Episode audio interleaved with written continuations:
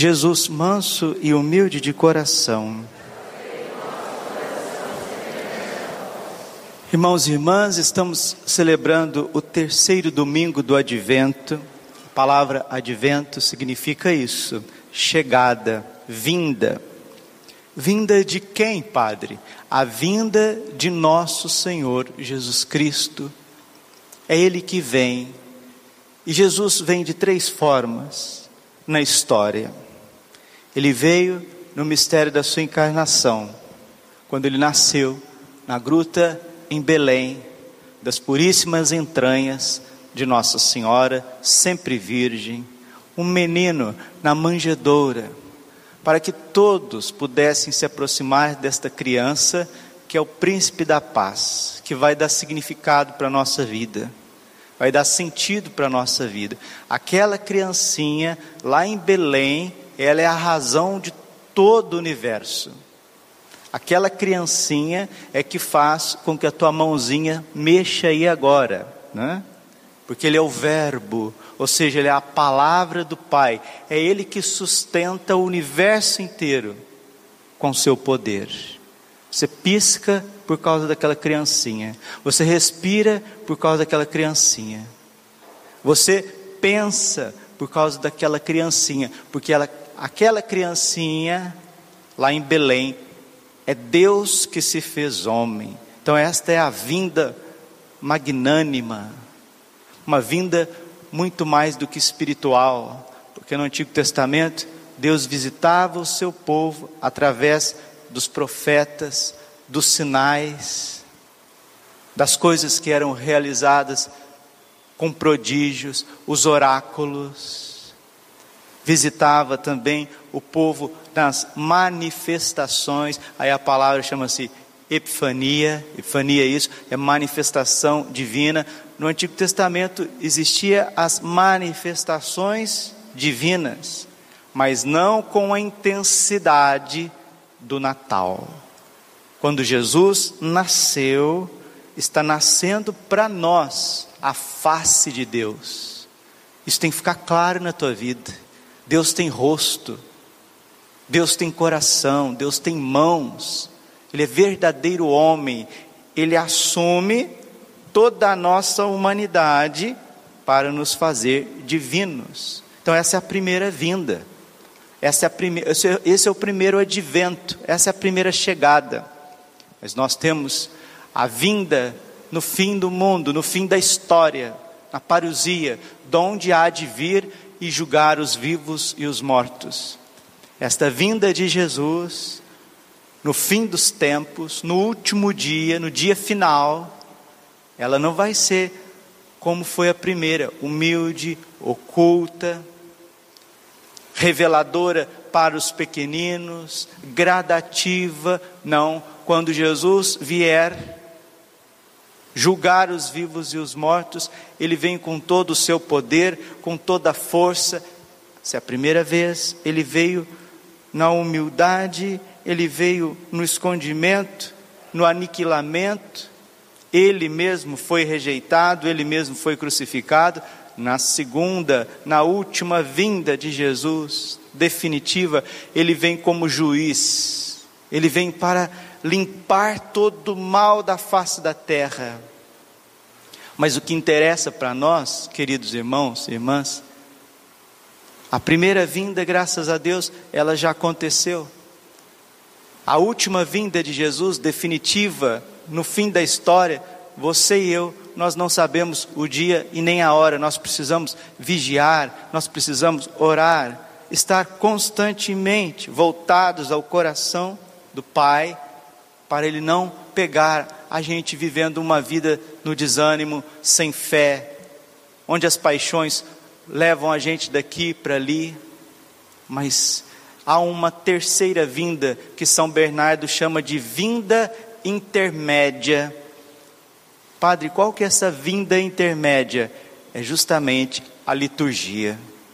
É 2020, é o Natal de 2020 é dezembro de 2020. É dia 13 de dezembro de 2020. É agora, é o hoje.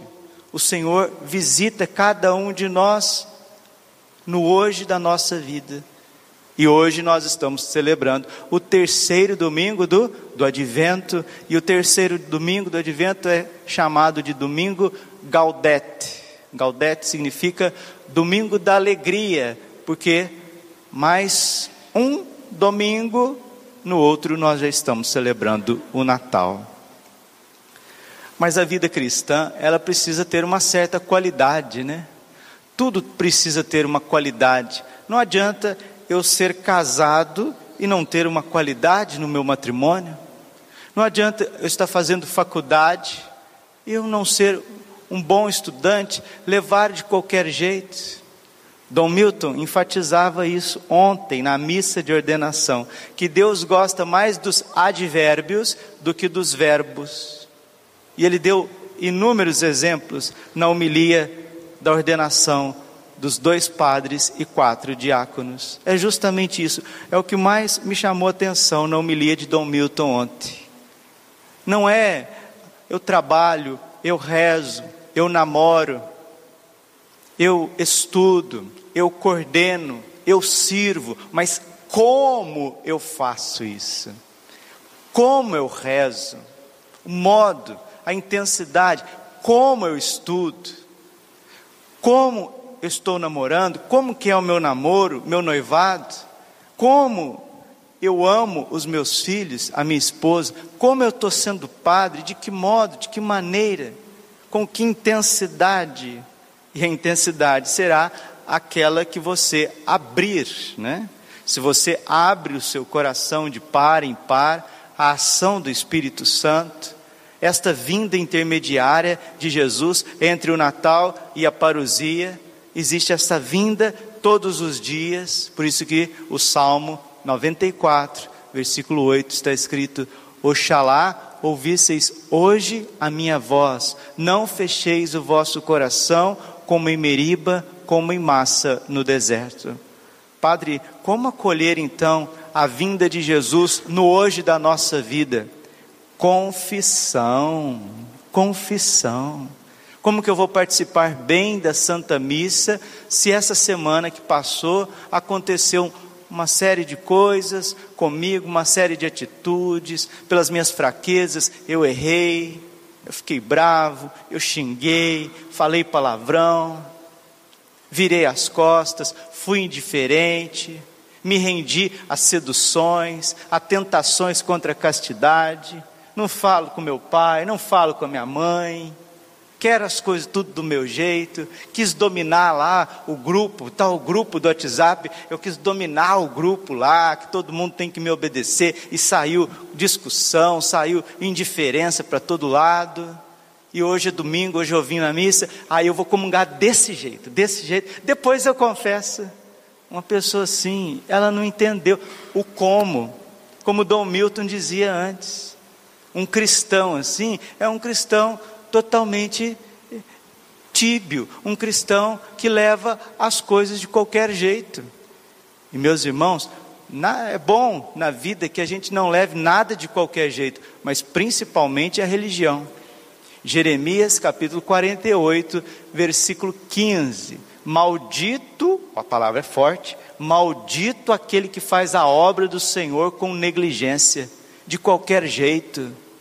E nós precisamos despertar para o serviço do Senhor, o serviço na comunidade, na paróquia, fazer as coisas para Deus, fazer as coisas com diligência, fazer as coisas com atenção. Porque a primeira leitura de hoje, de Isaías 61, está dizendo para nós, Isaías 61, do versículo 1, 2, 10 e 11. São quatro versículos, está dizendo para nós o que, que Deus quer fazer com você. A segunda leitura é o que nós precisamos fazer para Deus. Entendeu? A primeira leitura é o que Deus quer fazer conosco e está fazendo. A segunda leitura de Tessalonicenses, capítulo 5, versículo 16 até 24, é o que nós precisamos fazer. Então vamos deixar a palavra de Deus nos iluminar, nos transformar, para que possamos abrir o nosso coração e nos alegrar com a proximidade do Natal. Diz o profeta Isaías, Isaías 61, versículo 1: O Espírito do Senhor Deus está sobre mim, porque o Senhor me ungiu, enviou-me para dar a boa nova aos humildes. Isso se cumpre em João Batista, porque o Evangelho fala de João Batista, aquele que veio preparar os caminhos de Jesus, o Espírito do Senhor estava sobre São João Batista, mas ele mesmo disse: Sobre mim está de uma forma branda, branda, hein? E ele era o maior de todos os profetas. Aquele que vem, eu não sou nem digno de desamarrar, desatar as sandálias dos seus pés. Então o Espírito Santo vem em plenitude em Jesus Cristo. O Espírito do Senhor está sobre mim, porque o Senhor me ungiu, enviou-me para dar boa nova aos humildes. Olha o que, que Deus já quer fazer: dar boa notícia. Boa nova é isso. Evangelho significa boa nova. Jesus Cristo, Christos, significa ungido, ungido do Pai, pelo Espírito Santo, para levar boa nova para a sua vida, levar boas notícias para a sua vida, para a sua casa, para o teu dia a dia, para o teu relógio, para o teu cronômetro, para os teus sonhos, para os teus projetos. Deus visita o ser humano para trazer, em primeiríssimo lugar, uma boa notícia, porque Ele mesmo, sem falar nada, já é uma excelente notícia. E aonde Deus está presente, o mal vai embora, o mal some. Onde está presente o Espírito Santo, o ungido do Pai, que é Cristo, ali não tem maldade, não tem trevas, não tem mentiras, picuinhas, desânimos, tristezas, depressão, vontade de morrer, vontade de desistir de tudo raivas, ressentimento, solidão, lágrimas, desobediência. Tem gente que passa uma vida inteira, não aprende a fazer as coisas, não aprende, não entende as coisas, parece que está fechado, parece que tem um, sei lá, um cofre assim na cabeça, na mente. Mas quando Deus está presente, esta libertação você acontece, acontece na tua vida. Enviou-me para dar a boa nova aos humildes, curar as feridas da alma. Essas feridas que o padre acabou de dizer, pregar a redenção para os cativos, libertação e a liberdade para os que estão presos, para proclamar o tempo da graça do Senhor. É por isso que o salmo canta alegremente. Meus irmãos, aonde você precisa de libertação? Aonde você precisa que Deus te cure, que Deus te instrua, é isso que Deus, nosso Senhor, quer fazer com cada um de nós. E quando nós, pela nossa liberdade, abrimos a nossa inteligência, a nossa vontade, a nossa memória, os nossos propósitos, Ele entra, como Nossa Senhora entrou na casa de Isabel, e assim que a Virgem chegou na casa de Isabel, o menino próprio São João Batista já ficou cheio do Espírito Santo, já ficou batizado no Espírito Santo desde o ventre da sua mãe, e ali foi uma grande alegria, gaudete, alegria, letare, alegria. Padre, como que eu preciso viver daqui para frente? Olha que itinerário maravilhoso. 1 Tessalonicenses capítulo 5, versículo 16 até 24. É a segunda leitura da missa de hoje. Se você não sabe como viver, olha que itinerário de vida feliz. Olha que caminho bonito, acessível, para que todos nós possamos ter sentido na nossa vida, nos diz São Paulo. Irmãos, estai sempre alegres. Mas, padre, sempre alegre? Não é difícil estar sempre alegre? É difícil. Porque alegria tem hora que a gente precisa do corpo para estar alegre, né? Dependendo da, da sua noite, né? Dependendo do seu fígado, né? Da tua vesícula. Depende da vesícula, né? Da noite, do ar-condicionado, do ventilador, do calor. Tem hora que a gente precisa de umas coisas exteriores para ficar alegre, né? Não, a gente dá uma disfarçada, mas quando a gente tem o Espírito Santo, você pode estar com a vesícula ruim, você pode estar com o fígado ruim, você pode estar com um monte de gente doido lá do teu lado, porque de vez em quando parece que a gente está no manicômio, né? Às vezes a gente é o, o médico, mor lá, o doutor, o, o Mr. Crazy, né? É, às vezes as coisas ficam meio loucas assim ao nosso redor, né? Aí a gente tem que ficar vigilante, ficar esperto, mas a palavra de Deus nos interpela, estais sempre alegres.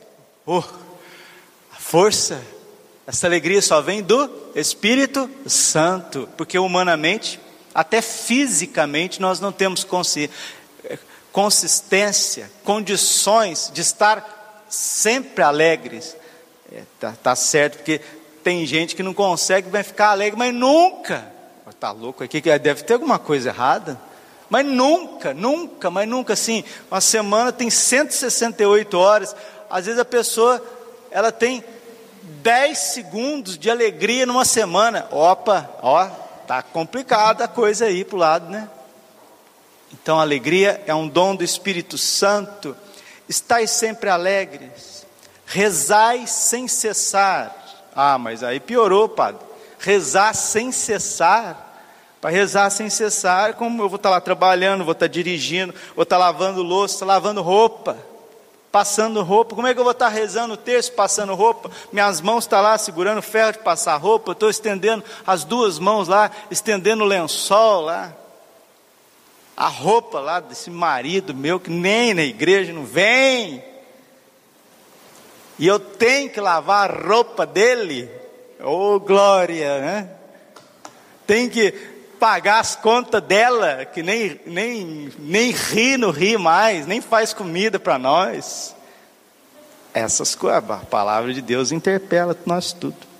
Rezai sem cessar, reza sem cessar, no momento que aquele que está rezando, está rezando por toda a humanidade. E aquele que está trabalhando, aquele trabalho bonito, simples, também é oração, se a gente está unido com Jesus Cristo. Dai graças em todas as circunstâncias, porque esta é a vosso respeito a vontade de Deus em Jesus Cristo. Meus irmãos, gratidão, dar graças em todas as circunstâncias, em todas, adversas, calor, frio, tristeza, solidão, medo, graças. Não apagueis o espírito. Como que a gente apaga o espírito? O padre está falando aqui faz 20 minutos na cabeça de vocês. Aí você apagar o espírito é isso. Você está distraído. A pessoa que está sempre distraída, desatenta, sempre pessimista, ela está apagando a ação de Deus na vida dela. Não apagueis o espírito. Não desprezeis as profecias, como que Nossa Senhora tem visitado a terra com as suas profecias. Não desprezem as profecias. 1 Tessalonicenses capítulo 5, versículo 20. Mas examinai tudo e guardai o que for bom.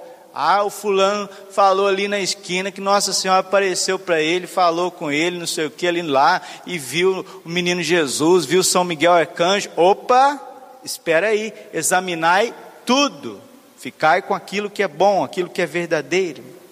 Afastai-vos de toda espécie de maldade. Aqui que está. Eu sempre trouxe isso para a minha vida. Se eu não posso ser alegre aqui, se a virtude é mais difícil, mas eu posso sair de perto de quem é pessimista. Né? Talvez eu não consiga ser alegre do jeito que eu quero. Mas para que, que eu vou ficar perto de um caboclo que só fica. A mulher só fica reclamando. O fulano só fica exigindo, né? Sai para lá, afastai-vos de toda espécie de mal. Tem gente que só, só te leva para baixo.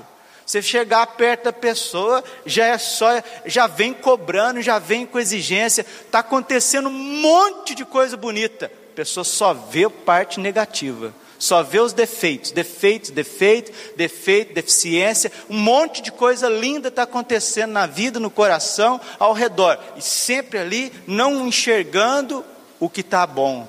Credo, show, vai embora, afastai-vos de toda espécie de maldade, que o próprio Deus da paz vos santifique totalmente, e tudo aquilo que sois, espírito, alma e corpo, seja conservado sem mancha para a vinda de nosso Senhor Jesus Cristo. Aqui está o script de preparar bem a vinda do Senhor Jesus Cristo. Aquele que vos chamou, irmãos, é fiel, ele mesmo realizará essas coisas. Está aí. Mas, padre, por que, que é, comigo não acontece nada? Pergunta, a gente termina a homilia. A deficiência está em Deus, na igreja, na religião ou na nossa atitude? Aonde que está a deficiência? Na nossa atitude. E conversão é isso, é mudanças de atitudes. Olha para a pessoa que está do seu lado, diga para ela não dormir, porque o padre também está meio dormindo. Ah, diga para ela assim: ó, conversão é mudanças de atitudes. Diga para ela. Acho que ela não ouviu, mas diga mais uma vez para a gente não dormir. Conversão é mudança de atitudes. Se você quiser ver o novo de Deus na tua vida, muda de atitudes.